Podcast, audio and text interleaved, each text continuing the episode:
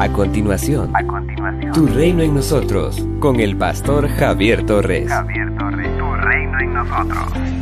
La lectura de hoy es tomada de la carta del apóstol Pablo a los Efesios, capítulo 1, versículos 15 y 16.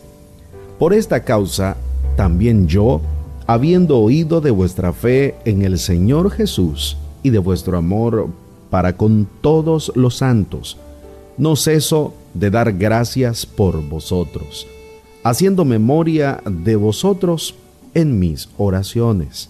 Éfeso era la capital de la provincia romana de Asia, residencia oficial del gobernador de la provincia y centro de adoración a la diosa Diana.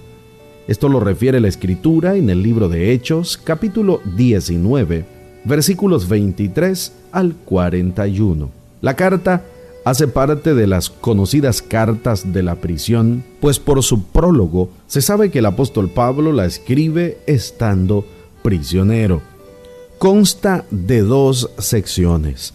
La primera es de índole doctrinal, que parte del capítulo primero, versos 3 al capítulo 3, verso 21. Y la segunda, desde el capítulo 4, verso 1 al capítulo 6, verso 20 es la parte práctica que contiene exhortaciones acerca de la manera de cómo debe vivir alguien que ha abrazado la fe cristiana. El tema que domina la carta es la unidad de la iglesia como cuerpo de Cristo. El apóstol Pablo presenta dos características que identifican una verdadera iglesia de Cristo, por las cuales da gracias a Dios. La primera es la fe en el Señor Jesús. La fe es la confianza plena en Dios y también fidelidad a Él en todas las circunstancias de la vida.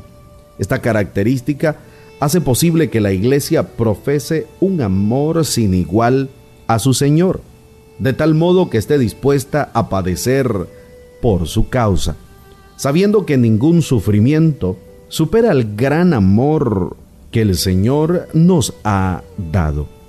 La segunda característica que distingue a la iglesia es el amor para con todos los santos.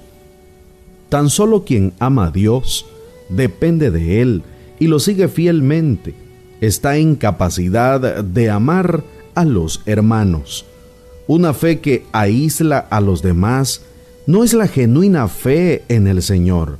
La fe que lleva al engreimiento y al desprecio de los demás no brota del Señor, pues siempre una íntima relación con Él producirá un auténtico amor hacia los demás.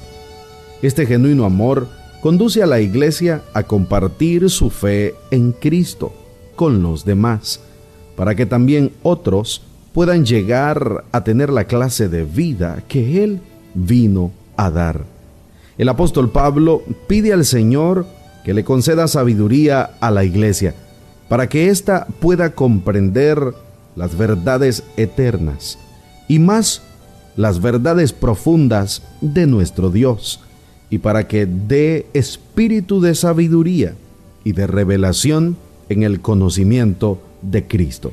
No se trata de un conocer simplemente intelectual, sino de un conocimiento íntimo relacional que lleva a la aceptación del señorío de Cristo sobre la vida de quien es su discípulo.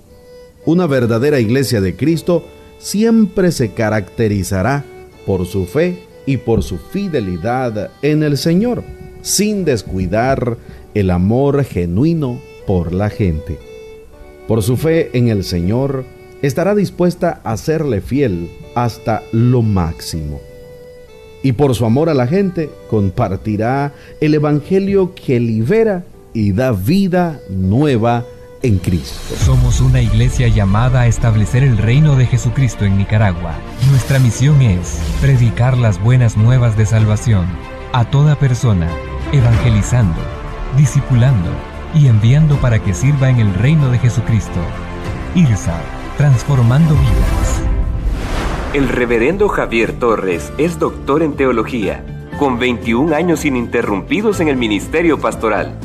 Puedes escuchar y ver sus predicaciones en el Ministerio IRSAT en Managua, de Gasolinera 1 La Subasta, dos cuadras al norte, mano izquierda, o a través de las redes sociales. Esto es Tu Reino en Nosotros.